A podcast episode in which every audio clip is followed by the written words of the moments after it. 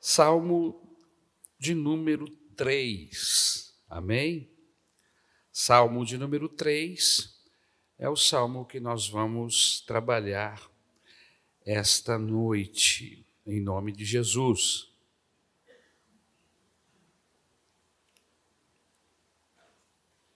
Todos acharam?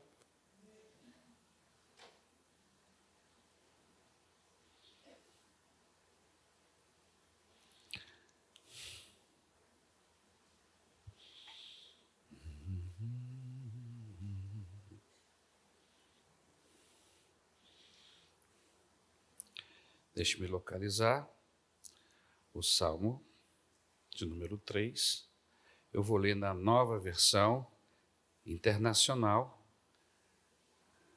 que me parece mais clara ao entendimento. O enunciado do Salmo diz o seguinte: Salmo de Davi, quando fugiu de seu filho Absalão. Amém? Todos acharam? Tudo bem, João? Deus te abençoe.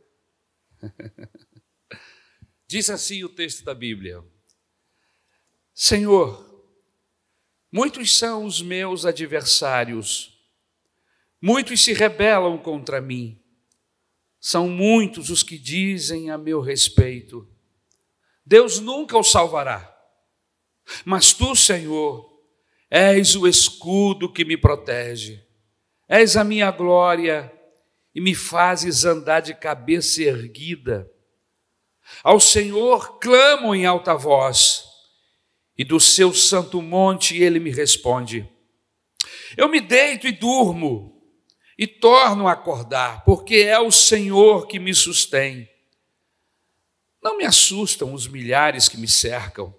Levanta-te, Senhor, salva-me, Deus meu, quebra o queixo de todos os meus inimigos arrebenta os dentes dos ímpios. Do Senhor vem o livramento, a tua bênção está sobre o teu povo. Amém e amém. Louvado seja o nome do Senhor.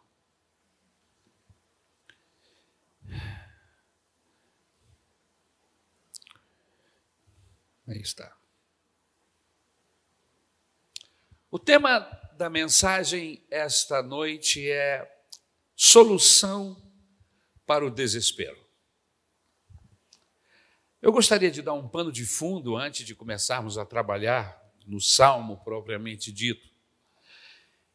Os acontecimentos que envolviam o salmista quando este escreve este salmo. E nós já sabemos principalmente aqueles que estudam escola bíblica dominical, que vêm no domingo de manhã na escola bíblica, sabem que este salmo de número 3 é um salmo escrito pelo rei Davi. Em que circunstâncias o rei Davi estava quando escreveu? Por que escreveu o que escreveu? O Salmo 3, meus irmãos, como eu disse, foi escrito por Davi. Davi deixava o seu palácio, estava deixando o seu palácio. Mas por que ele deixava o seu palácio? Ele ia para alguma festa em comemoração às suas honras? Não. Ele ia de viagem para alguma nação a fim de conhecer um outro reino? Também não. Ele saía do palácio a fim de se encontrar com um dos seus heróis?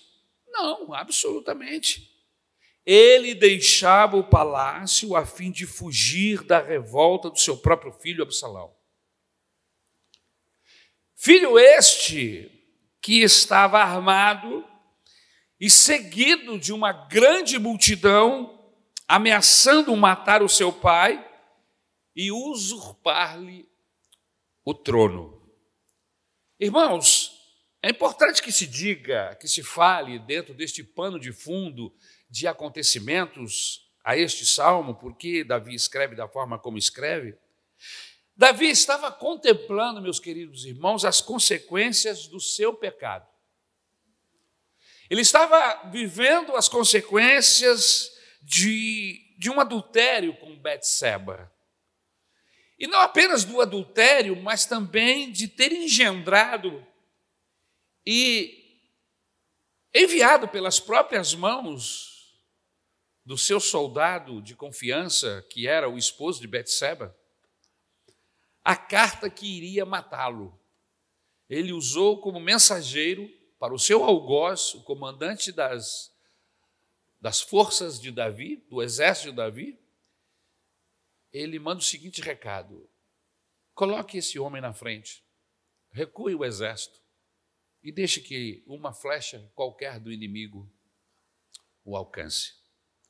E assim Urias foi assassinado por ordem de, de Davi.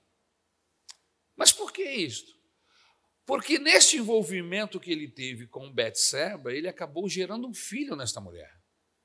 E agora, sabendo disso, e como os irmãos bem sabem, depois de tentar trazer Urias para casa e forjar uma situação para que Urias pensasse que aquela criança fosse dele, mas Urias era muito fiel a Deus, havia feito um, um compromisso com Deus que não iria se deitar com a sua esposa, nem com nem mulher alguma, senão depois que vencesse a batalha. O cara era, o cara era fiel, era crente, servia a Deus. Quando Davi viu que não tinha saída para ele tentar continuar encobrindo o seu pecado, ele engendra essa forma de matá-lo. E com isso a mulher fica viúva e ele atrás para o palácio, casa-se com ela e está tudo certo. Está tudo arrumado, que plano bem arquitetado. Ele costurou tudo direitinho, pastor. Só que ele se esqueceu que Deus estava vendo tudo. Ele se esqueceu que há um Deus no céu. Quantas vezes nós arquitetamos, nós costuramos, fazemos as nossas costuras no nosso trabalho, na igreja, acerca daquilo que pensamos das pessoas que estamos envolvidos com elas, acerca daquilo que planejamos e queremos, seja no trabalho, na igreja, ou mesmo no ambiente familiar, mas a gente não lembra que há um Deus que nada escapa ao seu olhar, nada escapa à sua pessoa bendita. E agora Davi está colhendo consequências de um pecado terrível que ele havia cometido. Seus próprios filhos estavam se desviando do caminho da justiça por causa do seu exemplo pecaminoso. E agora Absalão, que matara seu irmão Aminon, prepara uma conspiração contra o rei de Israel, que era o seu próprio pai. Irmãos, é esse o contexto do Salmo de número 3. Um contexto conturbado, um contexto de pressão, um contexto difícil. Como é que Davi se. Como é que ele lida com tudo isso? É importante que se diga que ele está fugindo. Essa situação está acontecendo aproximadamente um ano depois, ou melhor, um ano depois, Deus envia um profeta, um sacerdote, um profeta para encará-lo, né? Lembra-se do nome do profeta? Natan, para confrontá-lo, isso quase um ano depois do seu erro. Ele está tentando encobrir. Não muito tempo depois acontece isso que está aqui. Porque o profeta diz o seguinte: palavras de Deus, tu não vai morrer. Eu vou ter misericórdia de você. Mas o que você fez em oculto, vão fazer com você a luz do dia. Irmãos, a gente pensa às vezes que não existe consequência para os nossos atos. Há uma lei que ela é tremenda. Nós estamos acostumados a não cumprir leis no Brasil, sejam elas de trânsito, ou seja de onde for, nós vemos aí os próprios juízes quebrando princípios e rompendo leis e desfazendo o que é que é pétreo, que é constituição. Mas com Deus isso não acontece, irmão, minha irmã. Ele estabeleceu uma lei chamada, conhecida por lei da semeadura. E a gente precisa sempre entender que nós precisamos estar atentos naquilo que semeamos. E essa lei, ela se cumpre, quer na minha vida, quer na sua vida, ou na vida do homem que está passando lá na esquina. É uma lei estabelecida por Deus e ela vai se cumprir. Mais ou menos dias ela se cumpre. Por isso, a Bíblia Sagrada, o apóstolo Paulo, o Senhor Jesus nos diz sempre: para fazermos o bem, para semearmos boa semente. Paulo diz: não perca a oportunidade de fazer o bem. Porque aquilo que seamos, que nós semeamos, com certeza vamos colher. E o pior, sempre colhemos mais do que semeamos. Semeamos um grão e colhemos dezenas, centenas, milhares de outros. Que Deus tenha misericórdia de você e de mim esta noite. Mas vamos continuar. Primeiro ponto dessa mensagem, nós queremos abordar o desespero de Davi. No Salmo de número 3, dos versículos 1 a 2, o texto diz assim: Senhor, como tem crescido o número dos meus adversários? São numerosos os que se levantam contra mim. São muitos os que dizem de mim: não há em Deus salvação para ele. Queridos, deixe-me fazer uma pergunta para você e eu quero fazer essa pergunta a mim mesmo. De onde procedem os muitos inimigos? No Salmo de número 2, a Bíblia está aberta, veja o texto. Vemos as multidões de ímpios das nações se levantando contra o ungido de Deus, no caso Davi. Agora, no Salmo de número 3, ou melhor, no Salmo de número 2, nós vemos as nações e multidões de ímpios se levantando contra o ungido. Mas no Salmo de número 3, nós vemos as multidões dentre o próprio povo de Israel se levantando contra Davi, ungido de Deus de fato, cresciam os inimigos de Davi. Nós sabemos que Davi possuía muitos inimigos de dentro e de fora. Ele tinha inimigos, meus irmãos, dentre as nações, inimigos no reino e o pior, inimigos dentro da sua família. É complicado, né, irmãos? Você ter eh, inimigos lá fora, mas você encontrar inimigos dentro da sua casa, Davi estava experimentando algo inédito? Não. Parece que isso não é incomum, é comum.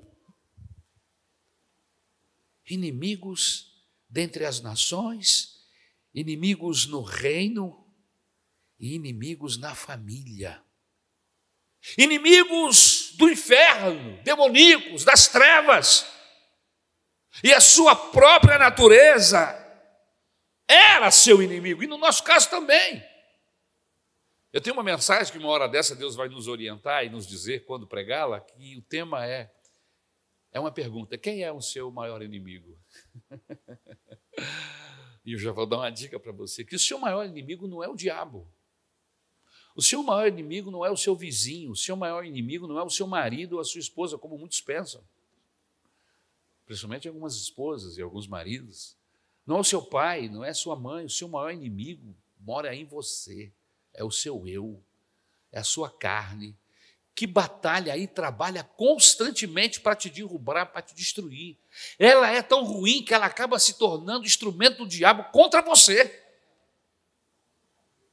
Por isso eu tenho que estar com meus olhos abertos e atentos para guerrear contra esses principais inimigos. O primeiro deles, a minha carne, o meu eu.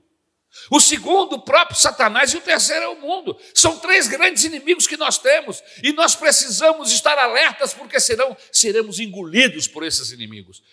E Davi tinha um inimigo. Ele tinha vários: inimigos das nações, inimigos no reino, inimigos no meio da família, inimigos no inferno, e a sua própria natureza era um inimigo interno contra o próprio Davi, que ele já havia perdido uma batalha. Quando cedeu à tentação, de se envolver com, com Betseba. E agora, meus irmãos, Absalão roubava o coração do povo a seu favor, em detrimento do rei. Nós vemos isso, já passamos por lá já alguns meses atrás. Estamos lendo a Bíblia juntos, irmãos. Nós temos um grupo aqui na igreja de aproximadamente umas, umas 350, 400 pessoas, quem sabe um pouco mais, um pouco menos. Uh, que estão lendo a Bíblia Sagrada, e eu estou lendo a Bíblia junto com essa turma. Vamos terminar agora no dia 31 de dezembro, vamos deixar para trás mais um ano de leitura bíblica. Glória a Deus! Aleluia! E se você não participou esse ano, se prepare, porque tão logo a gente termina no dia 31, no dia 1 a gente já começa de novo. Aleluia! E nós passamos por lá, e nós vimos a história de Absalão, que ficava na porta do, do, do palácio, da onde Davi atendia, roubando o coração do povo, perguntando se o rei havia atendido o pedido. Se ele não atendeu, então ele tinha sempre uma palavra: olha, se um dia eu for rei nesse país, eu vou atender a você. E com isso ele roubava o coração das pessoas. Você sabe que existem pessoas que são hábias, muito boas em roubar corações? É. O diabo é uma delas. Ele quer roubar o seu coração de Deus. E você não pode estar aberto a ouvir o que o inimigo tem falado aos seus ouvidos. Mas o diabo usa outras pessoas para roubar o seu coração do coração de outras pessoas. Existem pessoas que ficam, às vezes, trabalhando para roubar o seu coração, fazer com que você não goste de outra pessoa, que goste somente dele, que ele é que é bom, ele é que é maravilhoso, fulano, fulano não presta. Você conhece gente assim? Fica olhando para mim, não olha para o lado. Mas será que o que está acontecendo aqui com Davi é alguma história antiga, irmãos? Não. Temos inimigos na família, temos inimigos no trabalho, temos inimigos na escola, na rua, nos centros urbanos, no mercado, no governo e, infelizmente, até na igreja. Nós estamos cercados de demônios e ainda temos as nossas naturezas pecaminosas que conspira contra nós. Temos inimigos, adversários de dentro e de fora de nossas vidas. À medida que crescemos, podemos dizer, como o salmista Davi: Ó oh, Senhor, como tem crescido o número dos meus adversários.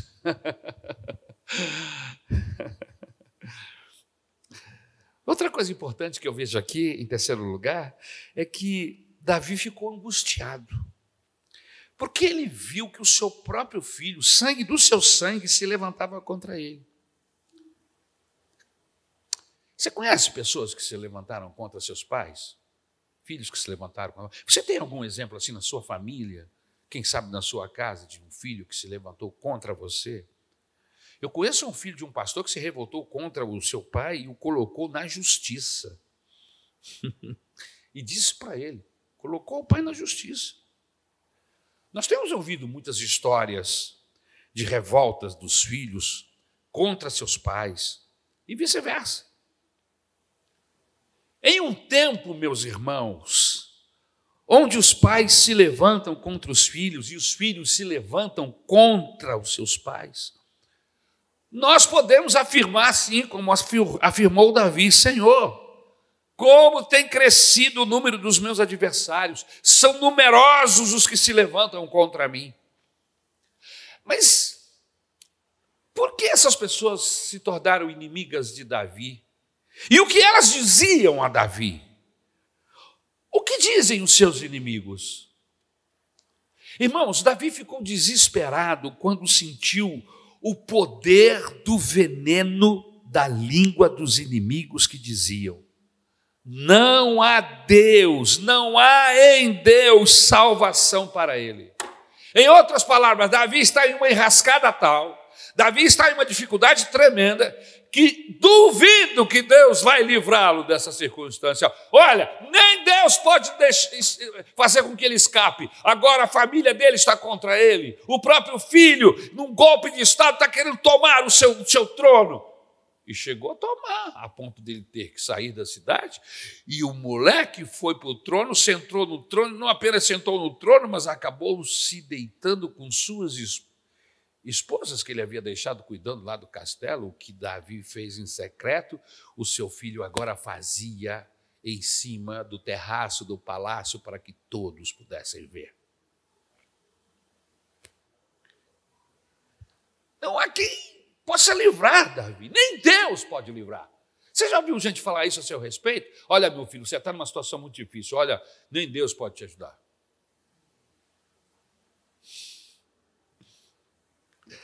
Essas palavras, irmãos, produzem em nós e produziram em Davi um pesar muito grande.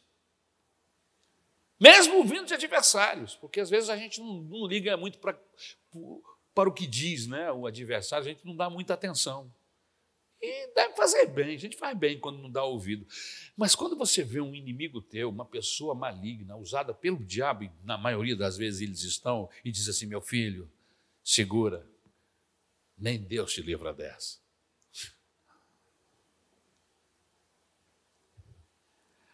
Querido, querida, esta é a mais amarga de todas as aflições. Temer que não haja consolo nem salvação para nós. Irmãos, eu tremo, eu tremo. Por isso, nas minhas orações, eu peço ao Senhor, meu Deus, eu não quero ter o desprazer, a desgraça de acordar uma manhã e descobrir que Jesus voltou, a igreja subiu e eu fiquei para trás. Porque aí sim eu estaria vivendo uma situação assim. Aí sim. Sem consolo e sem salvação. É o que diziam. É importante o que os outros dizem, querida Jo. É importante o que os outros dizem a seu respeito. Pergunta isso aí para esse irmão que está do seu lado. Vem cá. É importante o que os outros estão falando a seu respeito? Algumas pessoas podem dizer assim: não. Não, não é importante. Mas aí eu quero, com todo carinho, dizer a essas pessoas que elas estão certas em parte, mas estão erradas em parte. Como é que é isso? Eu estou certo e estou errado ao mesmo tempo. Sim, é importante o que as pessoas dizem de mim. É muito importante. Principalmente porque o que eles dizem ou pensam a nosso respeito podem nos influenciar, positiva ou negativamente. Lembram-se de Jesus, quando ele esteve aqui na terra, ele ansiava. Interessante como Jesus, assim, de uma maneira muito, muito inteligente, ele queria saber o que as pessoas pensavam a respeito dele. E aí ele faz uma pergunta aos seus discípulos: Vem cá, minha gente, diz aqui para mim, o que o povo pensa a respeito do filho do homem? Mateus capítulo 16, versículo 13. Jesus faz essa pergunta. Ou seja, Jesus Cristo estava interessado no que os outros diziam dele. Por que, que ele estava interessado? Porque era muito importante o que os outros diziam, ou o que os outros dizem a nosso respeito. Algumas pessoas falam, não se importe com o que os outros dizem, viva a sua vida. E este, a princípio, parece um bom conselho. Mas na prática, esse conselho não consola, você está querendo consolo, você está querendo ser acolhido, e aí alguém chega para você e diz assim: Olha, você está perdido, nem Deus pode te salvar dessa. Isso é acolhimento? Hã? Não, você fica desesperado. Por quê? Porque essa palavra não consola. Porque a realidade é muito diferente. É importante o que os outros dizem a seu respeito. E é importante o que você diz dos outros, porque os resultados podem ser benéficos ou nefastos. Vamos dar alguns exemplos do que eu estou falando. Por exemplo, Saul teve um problema com o que os outros disseram dele. Lembram-se? Vou fazer você lembrar. Após a vitória de Davi sobre o gigante Golias, as mulheres cantavam. Lembram do coro das mulheres? O que elas cantavam? A letra da música. Hã? Davi venceu os seus dez milhares e Saul hã? os seus milhares. e aí o Saul diz assim: puxa vida, para Davi foram dez milhares, para mim foram só milhares. E a partir daí, do cântico das mulheres, acerca do que as pessoas pensavam, do que elas cantavam acerca de Saul, Saul começou a maquinar a morte de Davi. Foi importante ou não foi o que esse homem ouviu? Ele, Saul, não administrou o que ele ouviu. E existem muitas pessoas que, quando ouvem alguma coisa a seu respeito, ele pode simplesmente dizer: Isso não é verdade. E tocar a sua vida, ou abraçar aquela palavra, mesmo sendo mentirosa, e se tornar uma pessoa difícil, sofredor, perseguidor, como aconteceu com Saul. O que você faz com o que as pessoas falam a seu respeito? O que você faz com essa informação? Isso é muito importante, irmãos. A minha esposa sempre me diz, eu chego em casa às vezes abatido por alguma razão, e ela diz assim: "O que é que aconteceu, meu amor?" E eu disse assim: "Ah, eu ouvi dizer que fulano fez esse, esse, esse comentário". E ela olha para mim e diz assim: "E é verdade o que ele disse?" E eu digo: "Não, não é verdade". Você então, por que que você está preocupado? Se for verdade, preocupe-se. preocupe-se em corrigir, preocupe-se em fazer o que é correto, mas se for mentira, fique tranquilo, porque tem alguém lá no céu que sabe a verdade.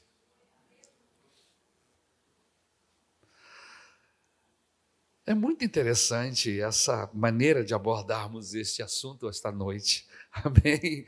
Aleluia, aleluia. Outro personagem bíblico que ficou muito preocupado com o que estavam pensando a respeito dele foi Aitofel. Lembram-se de Aitofel? Me chamou muita atenção a história de Aitofel. Davi está se retirando da cidade porque o seu filho Absalão está tomando a cidade com um exército revoltado. Ele deixa algumas pessoas para trás, algumas que são amigos e outras que ele desconfia que não são muito amigos.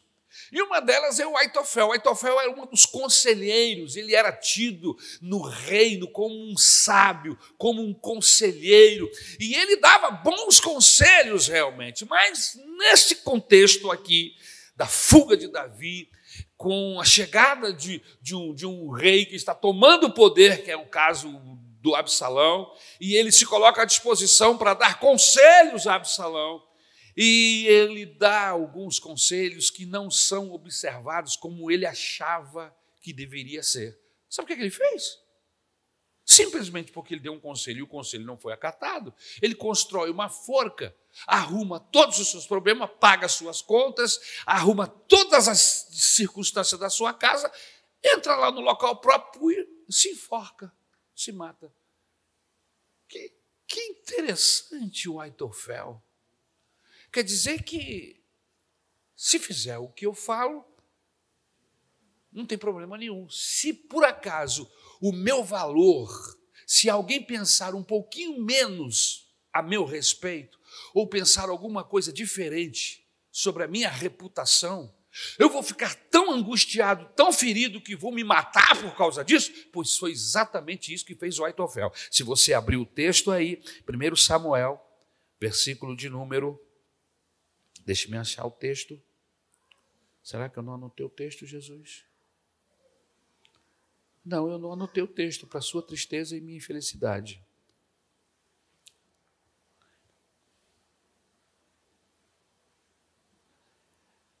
Olha que interessante, mas está fácil. Se você achar Aitofel no Google, que ele vai te jogar lá em cima.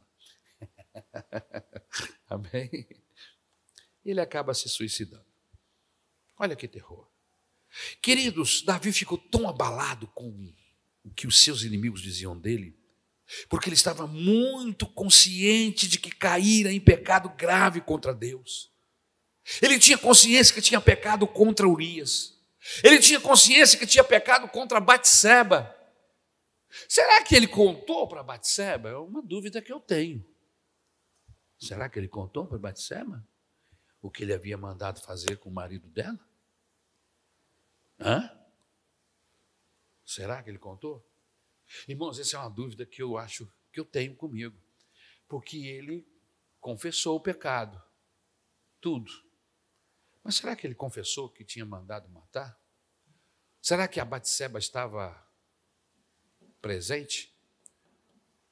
Com certeza não. Quando o profeta veio lhe confrontar, possivelmente ela tenha sabido, ou quem sabe não. A verdade é que, independente disso, Davi tinha consciência que havia pecado contra Deus, contra Urias e contra Batseba. Que ele havia pecado contra a nação, que ele havia pecado contra a sua própria família, além de manchar o seu próprio corpo, que era o templo do Espírito Santo.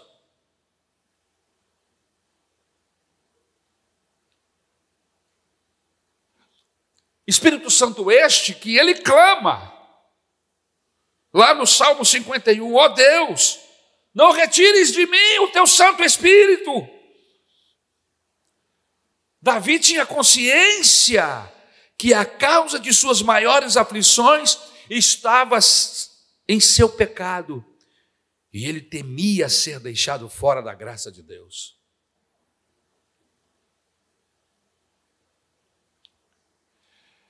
Tiago, quando nos fala sobre esse assunto, ele diz assim: olha, se você tiver que sofrer, sofra por causa do Evangelho, sofra por causa de Jesus, não sofra por causa dos seus erros, por causa das suas decisões erradas.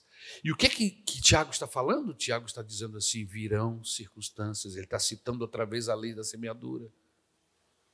Porque aquilo que você semear, você vai colher. Então, se você tiver que sofrer, sofra por uma boa causa. Sofra por, pela causa de Jesus. Não sofra por causas humanas, por processos humanos. E eu preciso ter sabedoria e ciência e entendimento para saber que até onde eu tenho que ir nessa minha luta e a hora que eu tenho que parar e dizer agora não é mais comigo, agora é com Deus. Agora não é mais através do meu braço, da minha força, agora é com Deus. E eu entro no meu quarto, fecho a minha porta e falo com Ele em secreto, e em secreto, do secreto, Ele me responde. E aí Davi entra em desespero, irmãos, porque ele ouviu a opinião dos inimigos a seu respeito e acreditou neles e entrou em pânico, de tal modo que ao fugir apressadamente do palácio, disse para os poucos homens ao seu lado: Levantai-vos e fujamos, porque não poderemos salvar-nos de Absalão. Palavras de Davi, segundo Samuel, capítulo 15, versículo de número 14, você pode conferir. E ele tinha razão. Se ele não fugisse, o seu filho o mataria dentro do seu próprio palácio. Era assim que estava a coisa, irmãos. E aí vem o tópico 2. E o tópico 2 é a partir do versículo 3. Porque se até o versículo 1 e 2, até o versículo 2, a coisa estava feia, estava difícil. Davi está olhando para os seus pecados e vendo as consequências do seu erro vir sobre a sua cabeça. No Salmo de número 3 tem um porém, queridos, olha, eu quero te dizer uma coisa, esse porém aí, essa vírgula que aparece aí é fantástica. Porque é o mesmo porém que existe lá na vírgula, quando o apóstolo diz o salário do pecado é a morte. E aí vem uma vírgula, porém, mais, mais, aleluia. O dom da graça de Deus, aleluia, está acessível para todos aqueles que creem nele. O salário do pecado é a morte, mas o dom de Deus, a vida eterna, está em Cristo Jesus, nosso Senhor. Aleluia. No Salmo 3 ele começa assim: porém, veja como termina o Salmo 2. Você, você fechou a Bíblia? Eu, eu, eu, eu, eu fechei, mas eu vou abrir de novo. Vamos lá. Ó. Salmo de número 3, versículo 2. São muitos os que dizem de mim, não há em Deus salvação para ele. E aí ele começa o versículo 3 assim: Porém, Tu, Senhor, és o meu escudo, és a minha glória, é o que exaltas a minha cabeça. É um porém. E aqui no versículo 3, Davi exalta a sua confiança em Deus. Eu pequei sim, eu sou miserável, eu sou um desgraçado, estou sujeito a colher tudo aquilo que plantei, mas a minha confiança está no Senhor. Eu sou um pecador que confia em Deus. Olha que fantástico, irmãos. Essas coisas chegam a me apavorar, no bom sentido da palavra. Eu sou um pecador, confesso, confessei o meu pecado, estou vivendo os dramas, a colheita do meu pecado, mas os meus olhos estão em Ti. Eu confio no Senhor, aleluia. E eu não sei o que, que Ele vai fazer comigo, mas eu confio nele. Isso não é maravilhoso, irmãos? Mesmo dentro da colheita. Isso aqui é fantástico, que na lei da semeadura, Jesus fala sobre essa lei, os, os apóstolos falam sobre a lei da semeadura. Mas aqui nós estamos descobrindo, lendo, estudando esse texto junto, que você pode sim colher. Quantas vezes colhemos, irmãos? Más atitudes nossas, semeamos coisas ruins, somos maus fazemos coisas erradas e depois nos damos conta, pedimos perdão, mas aí já é tarde, já, semeamos a semente ruim, e aí começamos a colher, e aí a gente descobre que no meio da colheita, Deus não nos abandona. No meio da colheita, Davi pode clamar: Eu estou colhendo, os meus inimigos estão sobre a minha vida, mas eu confio em Ti, Senhor. E se você notar, na vida de Davi há sempre um porém. Ele era um pecador, ele cometeu um pecado grave, os seus filhos o acusavam, as suas esposas o repeliam, os seus oficiais o repreendiam, o profeta Natã o censurou, o povo falava mal dele, Deus o castigava, Absalão, juntamente com os milhares de traidores, se ajuntaram contra ele. Davi estava condenado à morte. Ele certamente não escaparia porque não seria melhor do que Saul, que aparentemente era menos culpado, mas foi morto. Olha que, que encrenca que a gente se meteu agora.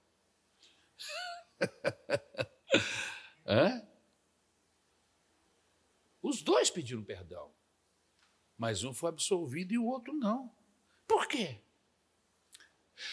Porque não adianta pedir perdão se eu não tenho confiança no Deus que eu estou pedindo perdão. Não adianta se retratar com Deus se eu não confio nele. E confiar nele aí, nesse sentido, é entregar-se a ele, é submeter-se ao seu desígnio, não adiantava Saul dizer: "Me perdoa, Samuel, que Deus me perdoe pelo que eu cometi". Mas ele era resistente à voz de Deus. Ele não fazia vontade de Deus, ele fazia o que era contrário a Deus. O que adianta orarmos e pedirmos perdão? Por isso que Deus não ouve ímpio, irmãos. Deus ouve pessoas que confiam nele, mesmo que estejam vivendo dramas terríveis, colheitas, como no caso aqui de Davi. Ele clama ao Deus do céu, e Deus conhece o coração de Davi e diz: Esse cabra não vale o que come, é um bandido de primeira, mas ele confia em mim, ele se entrega em minhas mãos para o meu julgamento e a minha misericórdia. E essa é a diferença entre um pecador condenado e um pecador remido. Por isso que eu quero estar na fila dos pecadores remidos. Porque todos nós somos pecadores, nós pecamos todos os dias, a todos os momentos, mas todos os dias eu vou para a presença do meu Salvador e digo a Ele: Senhor, eu pequei, Senhor, eu, eu falei coisas que não deveriam ter falado, eu, eu pensei coisas que eu não repeli os pensamentos, eu deixei que eles fluíssem. Senhor, me perdoe, me lava com teu sangue, segura na minha mão, continue com a tua destra sobre mim, porque senão eu pereço, Senhor. E aí o Senhor que é bom, que é cheio de graça, que é cheio de misericórdia, parece que é um pecador, é um bandido, mas ele gosta de mim, eu amo ele, eu vou ajudá-lo. Aleluia. Louvado seja o nome do Senhor. Ambos fizeram confissão de pecado. Saul disse: pequei diante de Samuel. Mas isso eu já falei. Vamos para frente.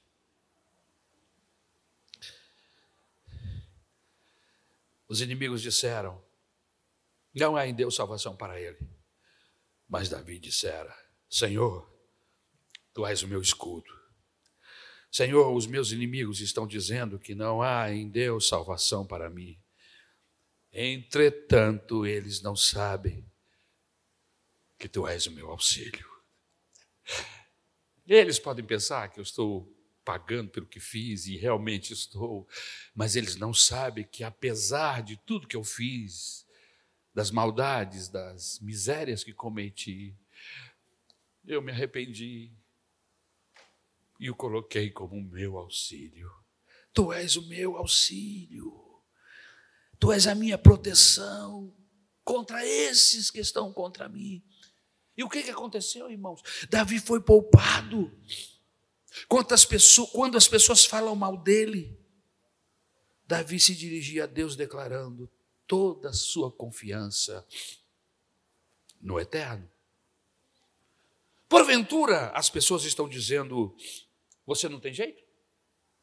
É o fim para você? Você está acabado?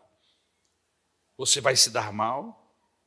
Você está perdido? Talvez você esteja ouvindo essas palavras, essas frases de pessoas no seu trabalho, recados que o inimigo às vezes manda por pessoas que nem conhecemos, ou quem, sabe, ou quem sabe dentro da sua própria casa você está ouvindo frases como essa. Eu queria te dizer uma coisa: não acredite. Não permita que os outros digam que você não é querido ou querida do céu. Não. Eles podem até dizer: você não é amado de Deus, mas você sabe que é. Você é amado de Deus, você sabia disso? Eu queria que você dissesse isso para essa pessoa assim: olha, apesar de você, você é amado por Deus. E como é que você sabe que você é amado por Deus?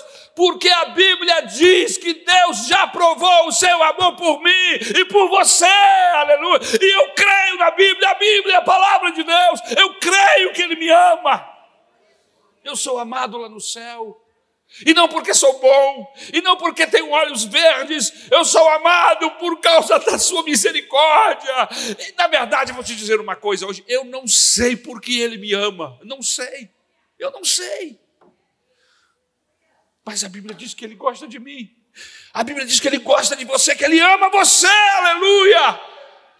Apesar de mim, aleluia, Ele tem paciência comigo e Ele me ajuda das minhas carências e dificuldades.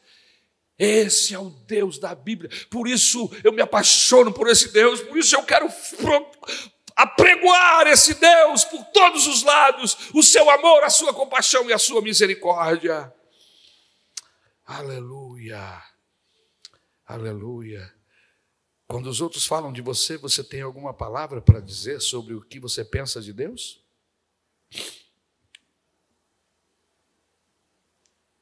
Todas as coisas podem mudar se você disser a Deus sinceramente: Senhor, Tu és o meu escudo, o meu protetor e o meu salvador. Você já experimentou falar assim? Quando os teus inimigos estiverem falando contra você, te acusando, e você, só você e Deus, numa sala com muitas pessoas, e você, quem sabe, é o alvo das acusações, e você sabe que isso é calúnia, mentira, e você diz aqui no seu coração, na sua mente: Senhor, tu és o meu escudo, o meu protetor e o meu salvador. Aleluia. No versículo 4, queridos, Davi clamou a Deus. Com a minha voz clamo ao Senhor, e ele do seu santo monte me responde. Queridos, Davi tinha tanta confiança que era capaz de orar e saber que seria respondido pelo Deus do céu. Olha que confiança. Mas há condições para ser atendido. Davi não orava de forma, de modo formal. Davi não orava intelectualmente. Davi não orava ordenando em suas petições. Ele clamava a Deus com toda a sua alma, com todo o seu fervor, com toda a sua devoção, colocando todo o seu empenho e confiança, sabendo que Deus haveria de responder, mesmo antes dele ver alguma evidência da atuação divina.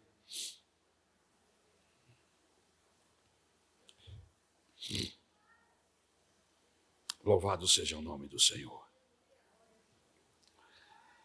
Em terceiro lugar, Davi tem segurança. E é o que diz o versículo de número 5. 3, 1, 2, 3, 4 e agora 3, 5. E ele diz assim: Deito-me e pego no sono, acordo, porque o Senhor me sustenta.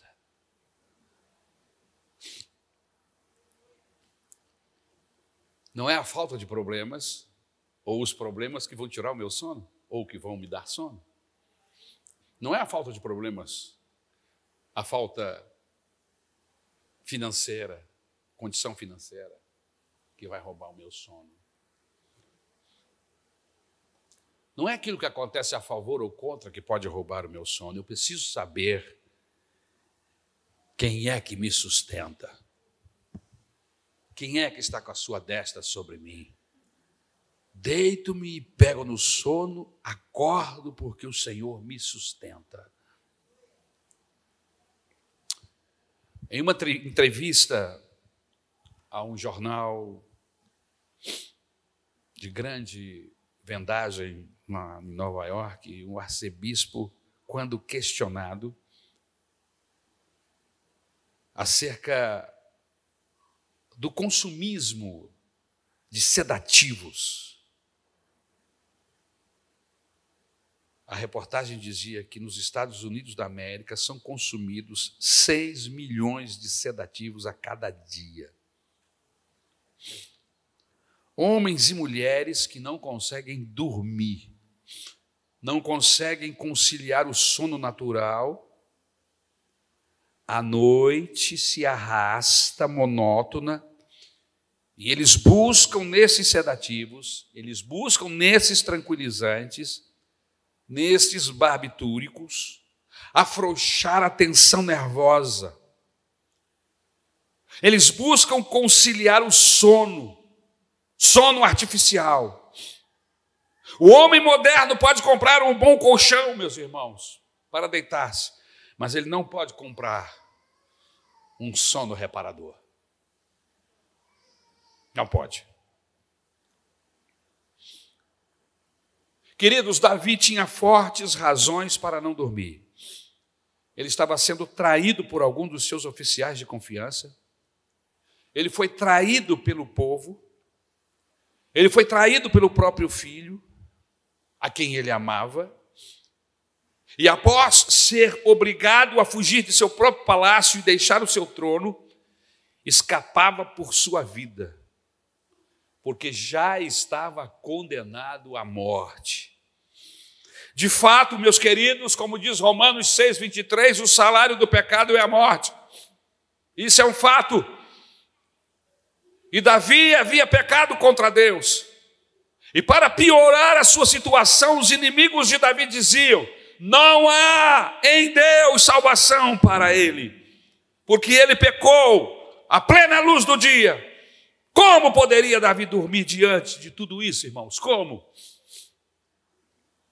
Mas quando um homem confia no Senhor, mas quando alguém confia em Deus, mesmo em meio às circunstâncias mais escuras, mesmo em meio às condições mais adversas, ele tem segurança, ele desfruta da paz, doce paz interior que segurança sou de Jesus e já desfruto gozo e luz. Sou de Jesus, herdeiro dos céus, ele me leva glória de Deus. Canta minha alma, canta ao Senhor, rende-lhe sempre ardente louvor.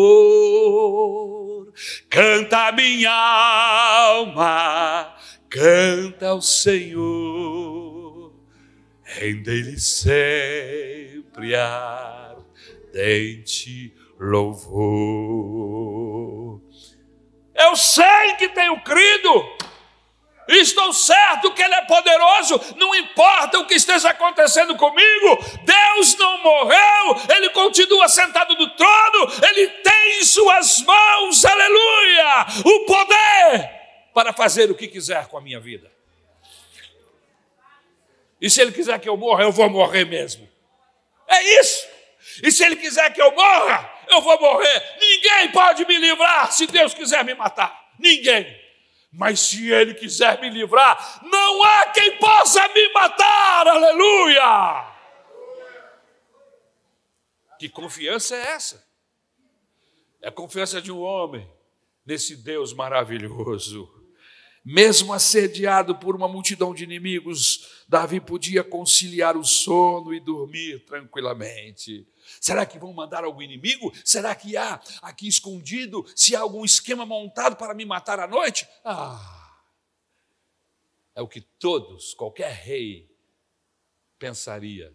Nem dormiria, colocaria uma, uma espada ao alcance de sua mão, um punhal debaixo do travesseiro para matar o primeiro que se levantasse. E era comum acontecer isso naqueles dias. Mas Davi confia em Deus. Davi sabe, aleluia, que é amado, apesar dos seus pecados, das suas dificuldades, da sua pequenez. Davi sabe que Deus o amava. Então ele descansa. Se eu tiver que morrer, eu vou morrer. Se eu tiver que viver, eu viverei, porque quem está no comando diz, quem decide isso não é o diabo. Quem decide isso não é o ladrão, que está com uma arma na mão ou com uma faca. Quem decide isso é Deus. A minha vida não está nas mãos de homens, sejam eles bons ou maus. A minha vida está nas mãos de Deus, aleluia! Você precisa colocar sua vida na mão de Deus e descansar. Porque se tem alguém que ama você e vai cuidar de você, alguém é Deus, aleluia. Agora coloque-se nas mãos dele e descanse, deite, aleluia, e durma. Por quê? Porque Deus guarda o nosso sono, Ele dá o sono a quem Ele ama, aleluia. Deixe essas preocupações para depois.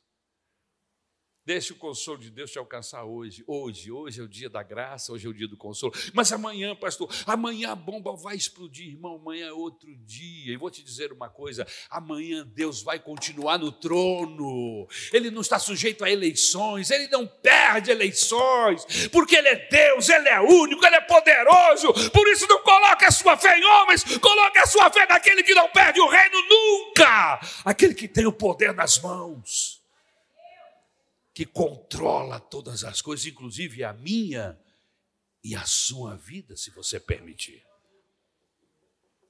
Aleluia. Aleluia. Certa vez, Jesus surpreendeu seus discípulos dormindo em meio a uma grande tempestade no mar da Galileia. Os seus discípulos surpreenderam Jesus dormindo. Eles estavam apavorados, lembra? Vamos afundar. E aí o, o Pedro, mais audacioso de todos, disse assim: Mestre, mestre, não vês que estamos perto de afundar? O navio, o, o barco vai a pique e tu dormes. e aí um, um gênio da música pegou esse texto e fez uma das mais belas músicas que eu já pude ouvir, que diz assim, ó: Mestre, o mar se revolta, as ondas nos dão pavor, o céu se reveste de trevas, não tenho um salvador, não se te dá que morramos podes assim dormir. A cada momento nos vemos, se prestes a submergir. Aí Jesus levanta e diz assim: as ondas atendem ao meu mandar sossegar seja o encapelado mar, a ira dos homens, o gênio do mal. As águas não podem a nau tragar, por Rei dos céus e mar. Essa nau não está levando qualquer um. Essa nau está levando o Senhor dos céus e mar, aleluia! Pois todos ouvem ao seu mandar, sossegai, sossegai, convosco estou para vos salvar, sim, sossegar.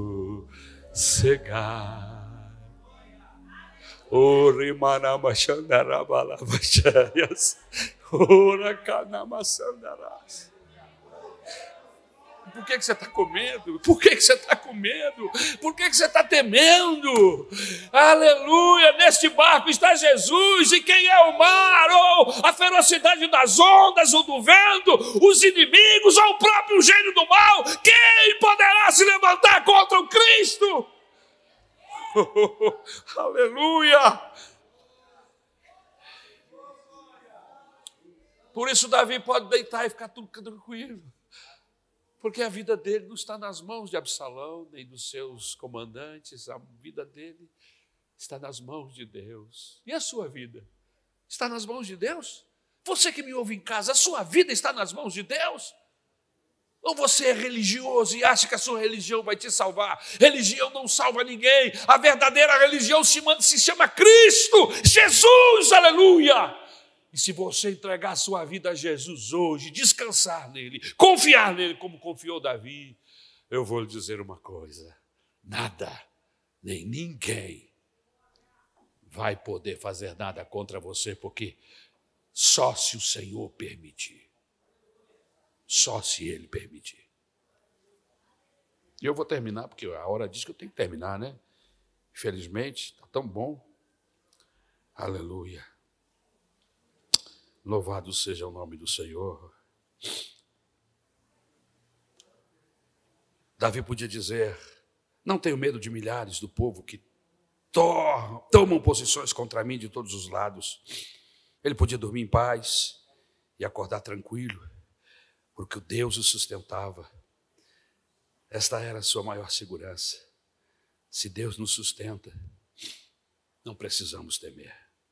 Basta confiar em Sua segurança, porque Ele tem cuidado de nós. Certa vez, caminhava por uma estrada cheia de escarpas, um pai com seu filho de cinco anos.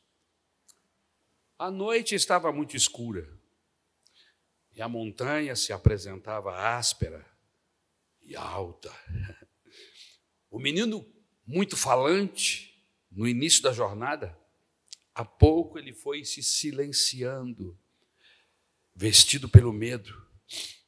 Era escuro, e ele estendeu a sua pequena mão e tomou em sua mão débil a mão robusta, a mão calosa do papai.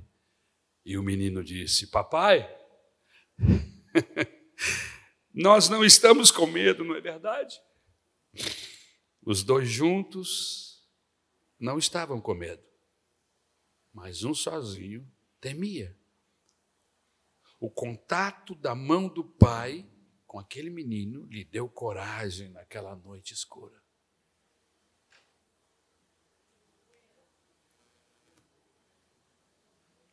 Segura na mão de Deus.